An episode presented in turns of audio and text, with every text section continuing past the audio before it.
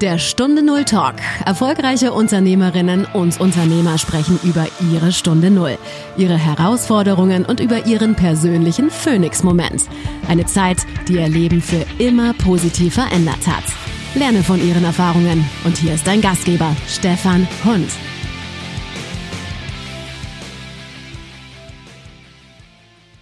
Eine neue Woche, eine neue Folge von Stunde Null Talk. Und Liebe Hörerinnen, liebe Hörer, schön, dass ihr wieder dabei seid. Wenn ich interessante Gäste äh, hier vorstelle, die einen, ja, eine Stunde Null in ihrem Leben gehabt haben, wo das alte Leben zu Ende gegangen ist und sie zufrieden im Neuen sind. Und ich freue mich heute ganz besonders, dass mein Anruf dich, liebe Susanne Reppe, kurz vor den Toren Hamburgs erreicht. Herzlich willkommen. Hallo Stefan. Wie ist das, so diese Authentizität, auch diese, diese Einfühlung? Würdest du sagen, heute bist du mehr in dir als früher oder wie ist das? Äh, in jedem Fall. Ähm, ich habe inzwischen gelernt, äh, auf auf mich zu achten und auch das, was mein Körper mir äh, signalisiert. Ein Beispiel, ich habe mir das jetzt anderthalb Jahre her, das Sprunggelenk gebrochen und kann ich übrigens nicht empfehlen. Aber das war so für mich äh, nochmal ein Zeichen Mensch, obwohl du ja schon viele Änderungen vorgenommen hast in deinem Leben, du bist immer noch viel, viel, viel zu schnell unterwegs. So als Signal vom Leben. Ich nenne das ja immer Lebensstoppschilder. Und äh, da noch achtsamer zu sein und zu schauen, ähm, lebe ich wirklich im Hier und Jetzt? Ist das äh, das, worauf, das ist das, worauf ich achte? Was ist jetzt mein nächster Schritt? Äh, ist das im Hier angesiedelt, im Jetzt angesiedelt oder bin ich gedanklich schon wieder zehn Wochen, ein Jahr oder was äh, im Voraus? Das war früher mein, meine Persönlichkeit alles ganz viel planen, bloß, bloß keine Kontrolle abgeben. Und das mache ich heute anders. Mhm. Ist das nicht manchmal auch eine, eine, eine gewisse Spaßbremse, wenn man so auf seinen Körper hört, äh, nach dem Motto, ich würde ja gerne schneller rennen und jetzt haust mir das Sprunggelenk weg, ja? Ja, wenn es das Sprunggelenk ist, äh, das ist in der Tat äh, sechs Wochen ausgebremst zu sein und sich nicht bewegen dürfen, nur da so im Rollstuhl sitzen, das, das stimmt. Dafür hat äh, auch andere Dinge hervorgebracht, wie dass wir in der Familie ein Stück weit besser zusammenhalten, dass äh, eben der Haushalt und was so zu einem Familienleben dazugehört, dass es dafür ja auch mehr als nur äh, die Frau im, in der Familie gibt. genau, also das, äh, das durften wir da äh, ganz aktiv üben. Und äh, ja, das begleitet uns natürlich darüber hinaus äh, weiter. Jetzt frage ich einfach mal, was muss ich heute haben wollen, um heute dein Kunde zu werden? Was ich, was du haben müsstest. Was bietest du an? Was muss ich heute haben wollen, um heute dein Kunde zu werden? Mhm. Wenn du als mittelständisches Unternehmen eine Neuführungskraft hast, zum Beispiel, weil du jemand aus der Mitarbeiterschaft äh, in eine Führungsfunktion gehoben hast oder aber weil du jemand Neues eingestellt hast, der auch noch keine Führungserfahrung hat und du möchtest gerne, dass derjenige in seine Rolle hereingeführt wird, weil das ein Führungsverhalten im Unternehmen stärken soll, dann bin ich die Richtige. Mhm. Und du hast ja nun selbst auch viele Jahre Führungserfahrung mit äh, im Reisegepäck. Sei es die positiven genau. Seiten der Führung, äh, sei es aber auch die, hm, ich sag mal, eher schwierigen Seiten der Führung. Was hast genau. du früher gemacht? Genau. Ich äh, war in einem Kundendienstzentrum beschäftigt und ich war 22 Jahre angestellt und von diesen 22 Jahren habe ich äh, weit über 15 Jahre auch äh, ein Kundendienstzentrum geführt in den unterschiedlichsten Abteilungen. Und ja, da gab es auch viele, viele Momente, die für mich jetzt rückblickend äh, wirklich schwierige Momente waren und die mein Führungsverhalten geprägt haben, die dazu beigetragen haben, dass ich wie eine Führungskraft an ihre Rolle herangeführt habe, auch bedacht also, also, also überdacht habe. Ich bin so ein bisschen reingeworfen worden.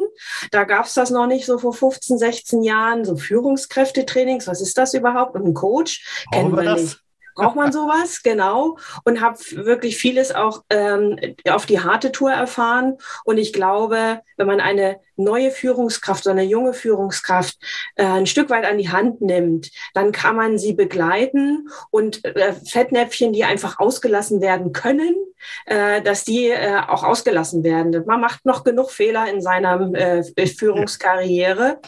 Ähm, und da kann man aber im Sinne des Unternehmens, im Sinne der Mitarbeiter doch vieles tun, um es der Führungskraft zu erleichtern und nachher eben auch der Abteilung, die mit einer Führungskraft ja, die im, zum Wohle der Mitarbeiter und damit zum Wohle des Unternehmens unterwegs ist. Mhm. Ich höre an dieser Stelle, du sagst es, mehrere Abteilungen. War das dann eher ein großer Mittelständler oder eher ein Konzern? Du sagtest ja vorhin, du berätest, mhm. du berätst Mittelständler und ich erlebe das immer wieder fast schon wie ein, wie ein Kulturbruch oder zumindest ein Kulturunterschied, ob ich jetzt nun für einen Konzern arbeite oder für eine KMU? Das, das stimmt. Die Führungsthemen sind äh, gleichwohl die gleichen. Ich komme tatsächlich aus äh, der Konzernwelt, habe also meine 22 Jahre Berufserfahrung tatsächlich im Konzern. Ich bin da so mitgewachsen und äh, viele Dinge, die im Konzern aber schon üblich sind. Da gibt's jetzt mittlerweile Führungskräftetrainings verschiedenster Art und Weise, Coachings, äh, Classroom-Trainings, das gibt's. Und ähm, ich möchte die Erfahrung, die ich gesammelt habe, äh, in Unternehmen weitergeben, die für sich sagen, boah, wir haben aber hier sowas noch gar nicht. Äh, wo kriege ich denn das her? Wie kann ich dafür sorgen, dass meine Führungskräfte auch geschult werden? Eine Mitarbeiterschulung kennt jeder, aber wie kann ich dafür sorgen, dass meine Führungskräfte auch, äh, ein, auch, auch weitergebildet werden, an, an sich arbeiten, reflektieren? Wie lernen die das denn überhaupt? Ähm, für diese Mittel, für diese Unternehmen, und das sehe ich eben im Mittelstand ähm, sehr, sehr sehr, sehr häufig bei meinen Kunden. Äh, für die bin ich da und da kann ich ganz, ganz viel Mehrwert äh, aus meiner eigenen operativen Erfahrung äh, in das Unternehmen bringen. Hm. Wie gesagt, für mich ist nochmal so dieser Punkt, ähm, wie gelingt dir an dieser Stelle auch diese Übersetzungsarbeit vom Konzern, wo ja möglicherweise ein anderes, also dieselben Thematiken, aber ein anderes Wording, ein anderes äh, Umfeld da ist. Mhm. Wie, wie, krieg, wie kriegst du das dann auf die KMUs, ich sag mal, rübergebrochen? Na, ganz wichtig ist da zuhören, ja, zuhören, in den Dialog gehen und äh, auch die, äh, die Herausforderungen, die eine Führungskraft hat in ihrer Abteilung oder in der Zusammenarbeit mit den Mitarbeitern, ähm, zu reflektieren und dann aus dem Werkzeugkasten, äh, den es ja, den es da ja äh, von bis gibt, ähm, auch Dinge einfach auszuprobieren. Und das lässt sich äh, machen und dann wächst, wächst die Führungskraft daran. Und wenn was nicht funktioniert, dann äh, äh, ist es das Wichtigste, einfach ähm, andere Dinge zu probieren. Dafür gibt's gibt's so viele, The also so viele Möglichkeiten und jeder ist individuell. Die Führungskraft ist individuell, das Unternehmen ist äh, individuell. Und das Wichtigste ist eben da dann auch zuzuhören, in den Dialog zu gehen mhm. und an der Stelle das Passende ähm, an Werkzeugen, an Unterstützung sehr individuell zugeschnitten äh, auf die Komplexität äh, der, der Thematik dann anzubieten. Mhm. Eine Führungskraft sollte sich als allererstes selbst führen. Richtig. Oder? Was gibst du da einer Führungskraft mit und was hätte vielleicht auch die Susanne von vor 15 Jahren gerne damit bekommen? Mhm. Vor 15 Jahren hätte ich gerne mitbekommen, äh, das Reflektieren, ja, und zwar das Reflektieren von Erwartungshaltungen, die an mich gestellt werden. Ich bin, das bin ich heute noch, äh, aber heute nicht mehr unreflektiert, sehr pflichtbewusst. So bin ich erzogen, das habe ich mitbekommen äh, aus meinem Familiensystem und bin sehr, sehr pflichtbewusst allen Dingen hinterhergelaufen, so würde ich es mal nennen, und habe immer versucht, das Bestmögliche äh, zu, zu leisten, was ich glaubte, von mir erwartet zu werden.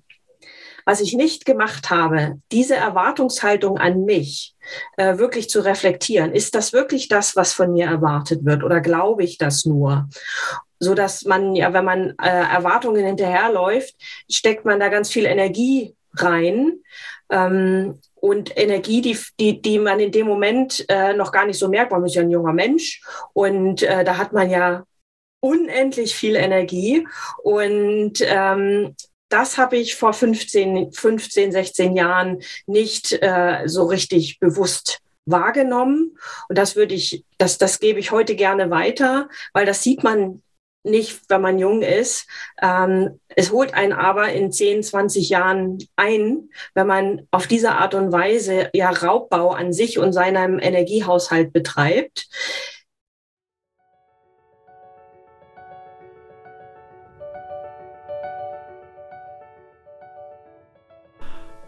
Vom Singen der Vögel aufgeweckt zu werden, vom Plätschern des Baches aufgeweckt zu werden – Tauche in die wohltuende Stille ein.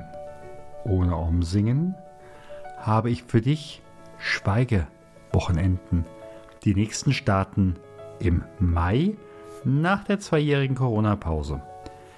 Wenn du mehr erfahren willst, schaue unter stunde 0-talk.com slash Stille. Ich freue mich auf dich. Dein Schiffern, Schiffern Hund.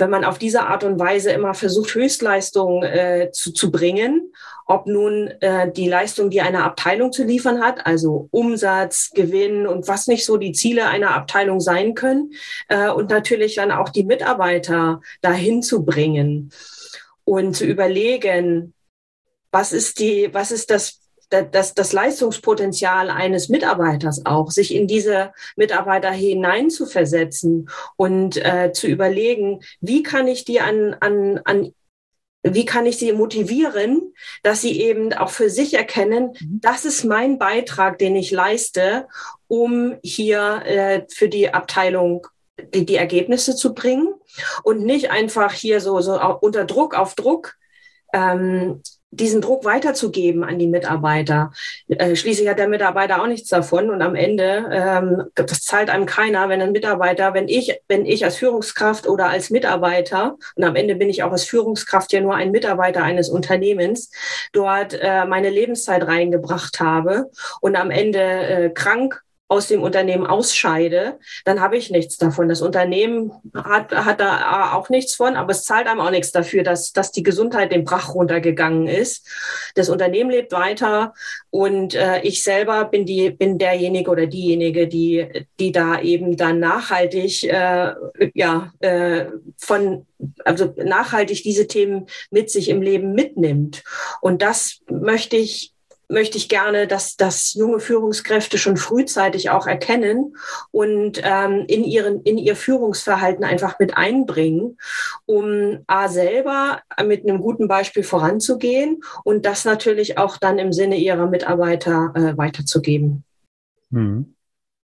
Wenn hier manchmal gerade auch jüngere Führungskräfte da sind, die hier ihr, ich sag mal, Herz ausschütten, sage ich ihnen oftmals, definiert doch bitte mal drei rote Linien. Nach dem Motto, was darf mit euch auf keinen Fall passieren, ohne dass ihr sagt, bis hierhin und nicht weiter. Mhm. Wie machst du das an dieser Stelle? Also für mich äh, ist eben halt auch die Frage immer bei äh, Führungskräften, die müssen für sich selbst sagen und in dem Moment, wo sie sich für sich selbst sagen, müssen sie sich auch ganz klar abgrenzen. Abgrenzen heißt ja nur im Endeffekt, ich wähle aus. Ja, die Möglichkeiten sind schier unendlich und ich kann mich für den anderen einsetzen, aber wenn ich mich dabei selbst verliere, habe ich ein Problem. Genau. Genau, das gilt, äh, diese feine Linie äh, gilt es zu erkennen. Ähm, und zwar, das ist ja die Fürsorgepflicht, die du hier ansprichst, äh, die ein, eine Führungskraft hat. Und wie kann ich das den Mitarbeiter unterstützen, äh, um ihm das zu bieten, was er braucht, um die Leistung zu bringen. Es ist aber am Ende die Verantwortung des Mitarbeiters, die angebotene Hilfe anzunehmen. Und wenn das nicht erfolgt, dann muss eine Führungskraft hier auch äh, dann die Reißleine ziehen und überlegen, was habe ich noch für andere Möglichkeiten. Ähm, ne, ein, ein Hilfsangebot ist das eine.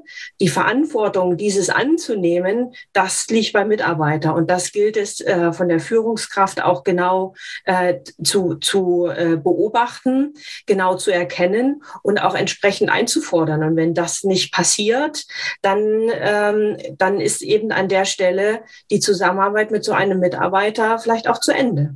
Und das mhm. gehört alles äh, in das Führung, in, in, in, in Führungsaufgaben einer Führungskraft dazu. Mhm. Denkst du mit deinen Führungskräften, die du da berätst, auch über eigene Exit-Strategien nach?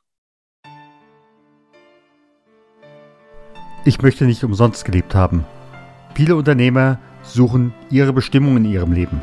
Aber möglicherweise ist das nicht irgendetwas Elitäres, sondern möglicherweise ist das die Bewältigung der Herausforderungen in ihrem Leben, nämlich die Stunde Null. Und wie schaffe ich es, von der Stunde Null hin zu meinem Phoenix-Moment zu kommen? Ich habe dafür nicht nur diesen Podcast ins Leben gerufen, nicht nur über 100 Unternehmer interviewt und viele davon auch begleitet, sondern ich habe auch ein 10-Punkt-Programm entwickelt, wie ich dich von deiner Stunde 0 zu deinem Phoenix-Moment bringe. Abonniere jetzt unter stunde 0-talk.com slash Impuls deinen monatlichen Phoenix-Impuls und starte 2022 durch.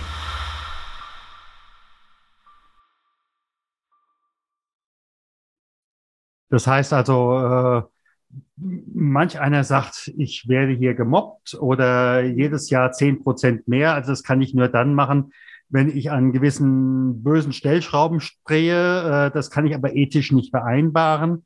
Ähm, wie, wie gehst du damit um?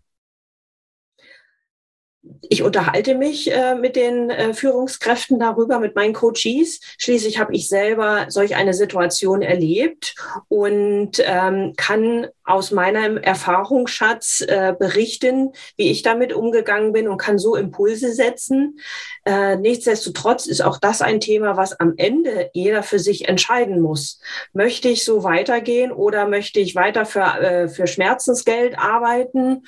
Dann muss man überlegen mit der Führungskraft zusammen, okay, wenn die Entscheidung gefallen ist, ich bleibe in so einem vermeintlich äh, schwierigen Rolle, äh, kann man, dann, dann gilt es zu überlegen, okay, wie können wir, äh, wie können wir es erleichtern? Gibt es Themen, an denen du noch arbeiten kannst? Ähm, wie kannst, kannst du Strategien für dich entwickeln, trotz des Stresses Ausgleich für dich zu haben, damit eben äh, du diese viele Energie, die ja in, dann in diese Rolle geht, dann auf andere, auf andere Weise dir wieder zurückholst, um eben den Ausgleich zu haben.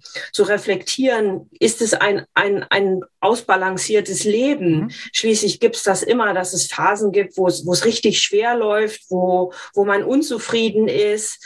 Ähm, und dann zu schauen, okay, was kann ich tun, um hier Ausgleich zu schaffen und wie komme ich wieder in so Phasen, wo es, wo es eben so leicht und seicht und äh, im, im Flow äh, dahin geht und äh, dass man einfach sich in Erinnerung ruft, jede Phase ist irgendwann zu Ende. Ne, das gilt für die positiven, aber ganz, ganz deutlich natürlich auch für die, für die negativen Phasen. Hm. Wenn du nochmal vor deiner äh, Situation und dein Körper hat äh, dir damals ganz deutlich äh, aufblinken lassen, es passt nicht mehr. Mhm. Ähm, ich weiß nicht, ob du selbst nochmal was deinem aus, eigenen, eigentlichen Ausstiegsgrund sagen willst. Das hatten wir ja noch gar nicht. Ja, also, ich habe eine, wenn, wenn ich ehrlich bin, habe ich sogar viele Lebensstoppschilder vorher schon bekommen, viel, viel kleinere. Ähm, aber wie, wie viele andere im Leben auch, habe ich die gar nicht wahrgenommen und bin eben drüber weggefahren. Ähm, und dann kam ein Stoppschild, was man nicht mehr übersehen konnte. Ich habe äh, Krebs entwickelt. Und für mich stand aber ziemlich zügig fest, ich will leben. Darin habe ich meine Genesungsphase ausgerichtet und im Nachgang dann noch gar nicht mal, als die Diagnose kam und während ich in der Genesungsphase steckte, ähm, habe ich überlegt, okay, wenn du jetzt so weitermachst, bist jetzt, du bist jetzt gesund, die ganzen Therapien sind abgeschlossen. Du möchtest, ähm, wenn du jetzt hier so weitermachst, du möchtest ja 101 werden, das ist so mein Ziel. Ich werde 101 aber wenn du so weitermachst und hier nichts änderst an dem, ähm, an dem, was du bis, bis hierhin, was dich bis hierhin gebracht hat, dann wird es keine, weiß ich nicht, zwei, drei, vier, fünf Jahre dauern. Wer weiß das schon so genau? Und du wirst vielleicht mit den Füßen zuerst rausgetragen oder äh, kriegst irgendwas anderes. Das möchtest du alles nicht. Ich habe also für mich wahrgenommen, ähm, hier ist alles negativ. Wir haben in einer Phase gesteckt, wo Arbeitsplatzabbau war, wo wir outgesourced haben, wo wir an Dienstleister äh, übergeben haben.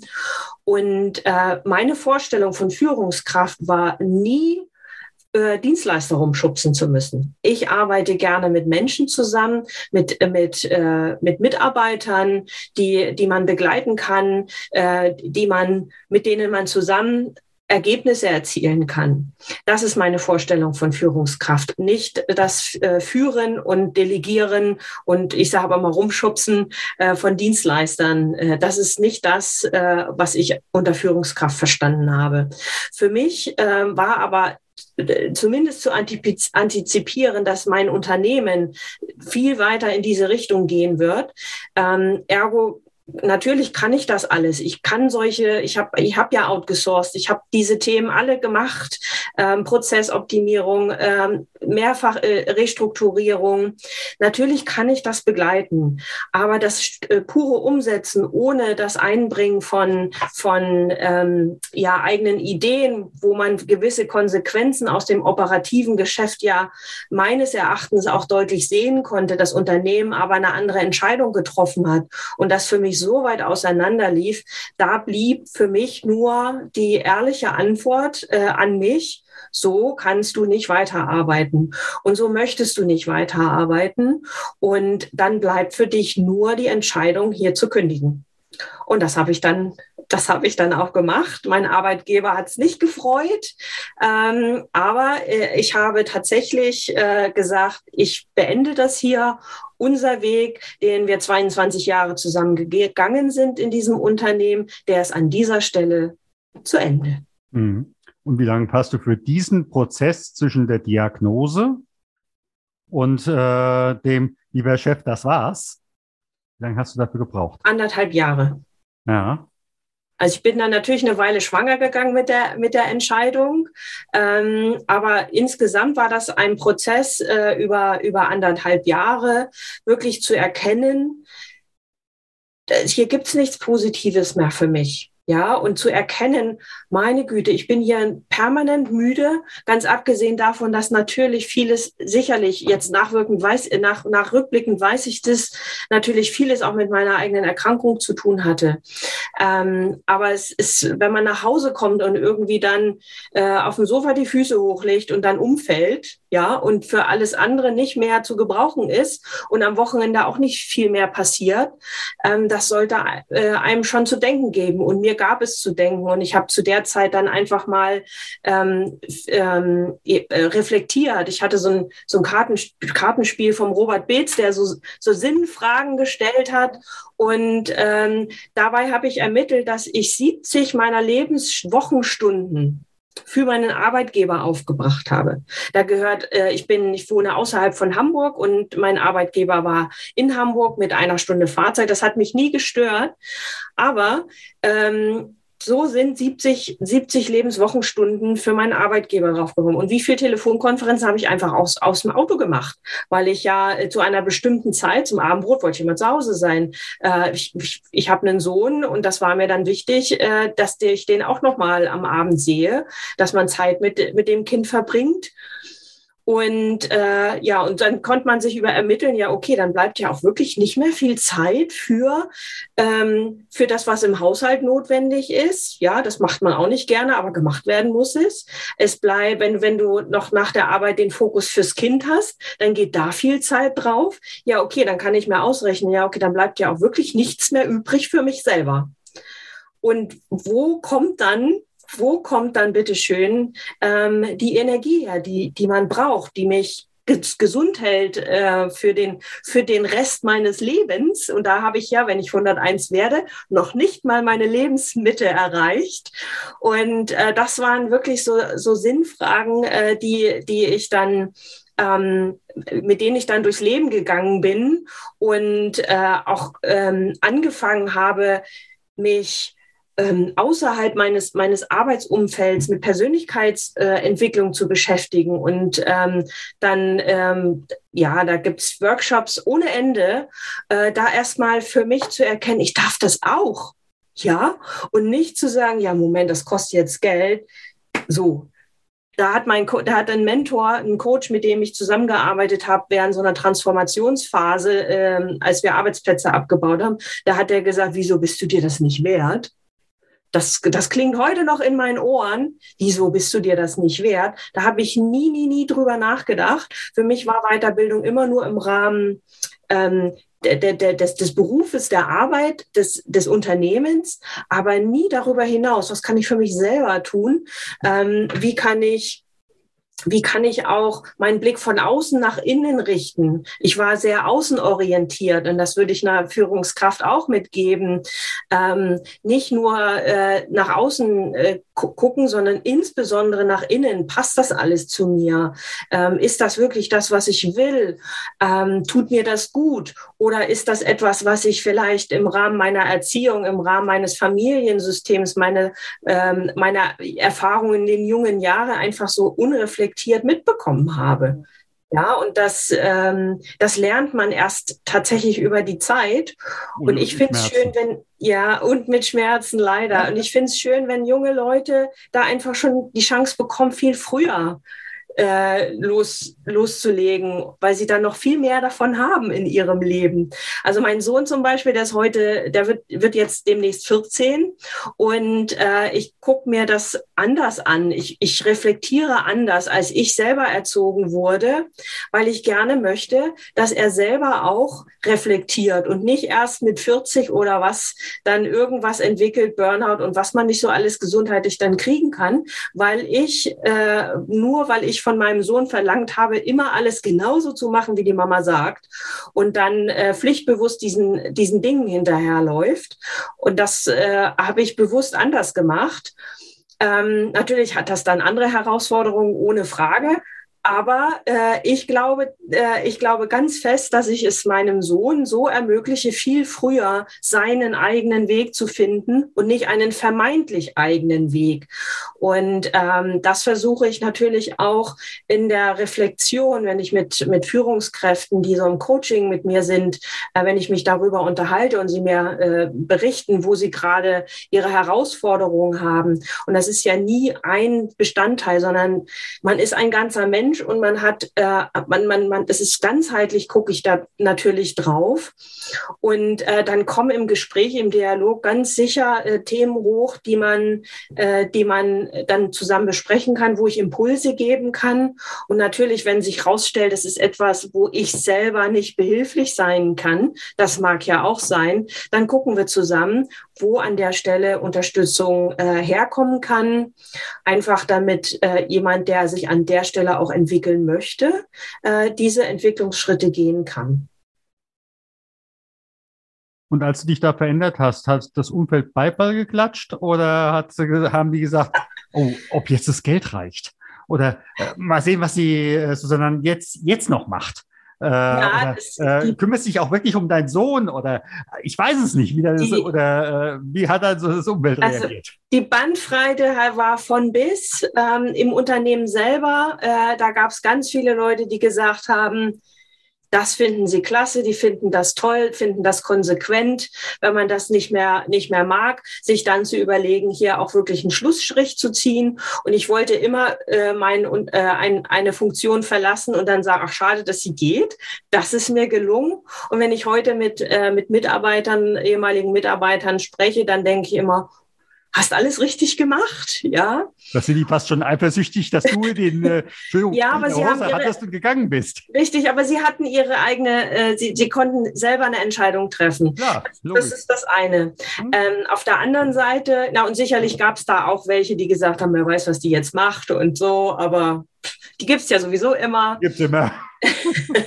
ähm, und äh, was für mich am herausforderndsten war, war mein, mein allerengstes Umfeld, also mein Familienumfeld. Mein Mann, der war davon überhaupt gar nicht begeistert. Der hätte mir am liebsten die Freundschaft gekündigt. Das war wirklich eine harte Zeit für uns, weil ich bin, äh, ich hatte wirklich einen gut dotierten äh, äh Job. Ich habe eine, eine, äh, ich habe ja eine Abteilung mit 80 Mitarbeitern geleitet. Ja, okay. das ist schon mhm. nicht, äh, nicht ohne und das war, äh, war und es ist es heute auch noch ein, eine gut bezahlte äh, Führungsfunktion.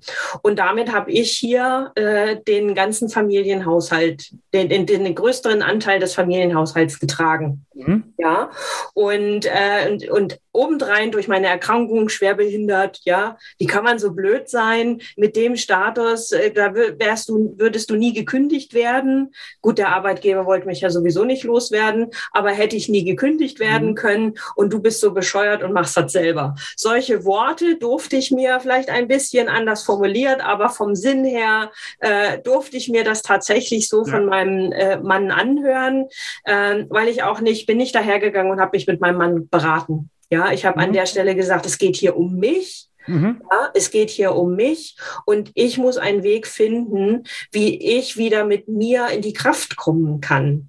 Und ähm, sich, sich das auch vor Augen zu führen und dann abzugrenzen, seine Reise zu machen und aber den Partner mit einzuladen. Ja, ich habe meinen Mann eingeladen, den Weg mitzugehen. Ich habe aber auch gesagt, wenn du nicht mitgehst, ich kann nicht anhalten. Ich fühle mich nicht so wohl. Ich kann ich ne, ich fühl, das fühlte ich fühlte mich auch nicht wohl und ähm, wir haben äh, und das hat sich natürlich aus ausgestrahlt, das hat in unsere Partnerschaft ausgestrahlt, das hat auch gegenüber meinem Sohn ausgestrahlt, obwohl man da ja immer versucht, ganz viel ähm, zurückzuhalten und, und ja, der, der, der Illusion erliegen viele. Richtig, und Kinder spüren das ja. Äh, die können das zwar nicht in Worte fassen, aber die spüren das sehr deutlich. Und äh, der war damals neun, als ich erkrankt bin.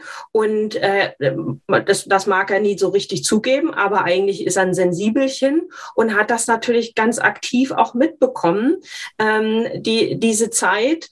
Und ähm, das dann auch mit dem Kind zu, zu reflektieren und zu besprechen, da wo er willig war. Ne? Wenn das Kind sowieso nicht zuhört oder das nicht ansprechen will, kann man sich das auch sparen. Ähm, aber da dann eben auch bewusst mit umzugehen, das war wirklich, wirklich eine harte Zeit.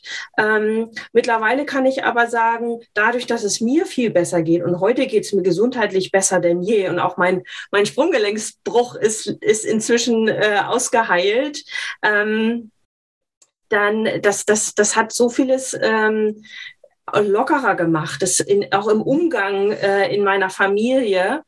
Ähm, und mir dann treu zu bleiben mit dem neuen Weg, den ich jetzt gegangen bin, aber trotzdem einen Weg zu finden, äh, der für uns als äh, Familie gut gepasst hat. Was ich, mhm. was ich ähm, ja nicht wollte, ist, dass es tatsächlich auseinandergeht äh, in, in meiner Partnerschaft. Wir sind, wir haben übrigens am Sonntag Silberhochzeit gefeiert und äh, Schön, ich gratuliere noch nachträglich. Dankeschön. Und äh, wir haben ja, äh, wir haben ja etwas aneinander gehabt, so viele Jahre. Und natürlich, wie in jeder anderen Partnerschaft, äh, gibt's äh, Höhen und Tiefen.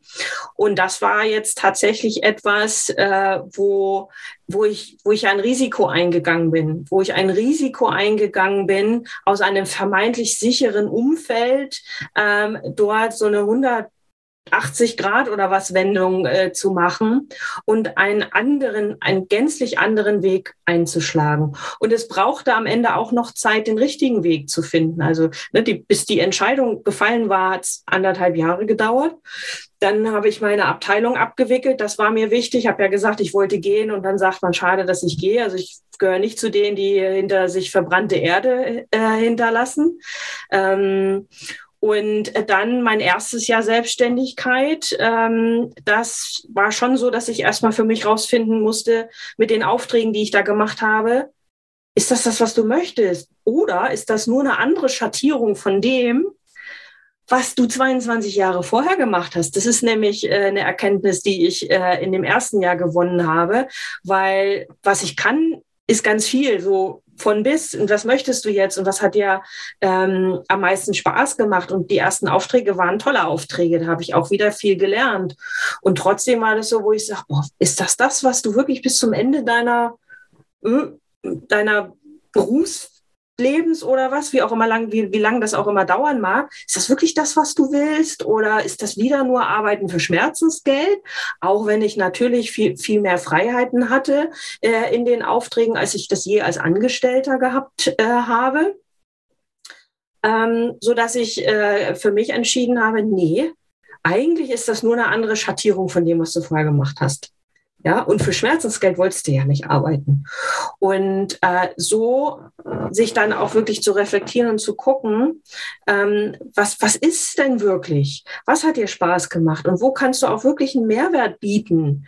Ja, ähm, das ist etwas, was äh, ich dann jetzt in diesem ersten Jahr an der, meiner Selbstständigkeit auch äh, für mich herausgearbeitet habe und kann jetzt für mich sagen, äh, dass diese Entwicklung von Führungskräften, dass es das ist, was mir Spaß macht, was mir auch in meiner Arbeit als Führungskraft vorher immer am meisten Spaß gemacht hat. Ich hatte fünf Teamleads, für die ich verantwortlich war, die wiederum ihre eigenen Teams hatte, hatten und äh, mit denen zusammenzuarbeiten, zu sehen, wie die, wie die äh, mit den äh, Herausforderungen des operativen Alltags umgegangen sind, wie ich sie da unterstützen kann, ähm, wie ich sie bei ihrer Mitarbeiterführung unterstützen kann, das war das, was mir am meisten Spaß gemacht hat.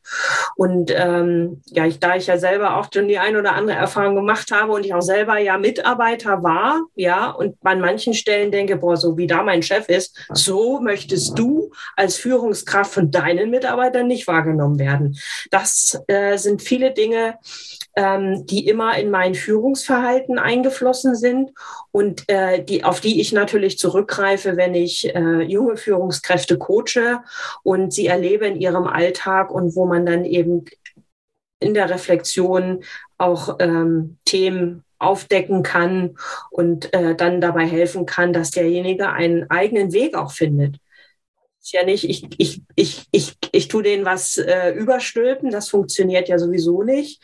Jede Führungskraft muss ihren eigenen Weg finden. Wenn es ein nachhaltiges Führungsverhalten werden soll, dann kann nur jede Führungskraft ihren eigenen Weg finden. Und das natürlich idealerweise begleitet vom Unternehmen, um dann die Erwartungen, die ein Unternehmen ja schon in jede Führungskraft auch steckt, ähm, diese zu erfüllen, eine Führungskraft zu formen, damit diese wiederum die Abteilung, für diese verantwortlich ist, äh, gut formen und äh, zukunftsorientiert ausrichten kann. Mhm. Ist ja schon fast ein Schlusswort. Das zukunftsorientierte Ausrichten. Ich sage mal ganz, ganz herzlichen Dank. Sehr, sehr gerne. Ich danke. Es sind viele Facetten rausgekommen und ich glaube, da kann man sich doch wirklich eine, eine Scheibe abschneiden. Äh, denn äh, ja, es sind doch viele Menschen, die da sagen, ja, äh, ich arbeite, ich kriege, ich sage jetzt einfach mal eine Hausnummer, ich kriege 100.000 äh, im Jahr, aber eigentlich arbeite ich für 450 Euro und der Rest ist Schmerzensgeld.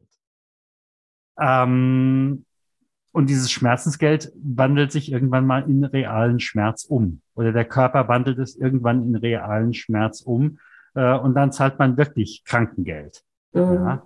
Und äh, du hast gezeigt, dass man da auch eine Exit-Strategie wählen kann, wenn man da auf sich selbst hört und äh, sich die richtigen Fragen stellt und notfalls auch sagt, jetzt entscheide ich. Und genau. was ihr entscheidet, ihr werdet euch danach richten, was ich entscheide. Und dann können wir sehen, ob wir gemeinsam weitergehen oder eben nicht. Ja. Genau. So würde ich das auch unterschreiben.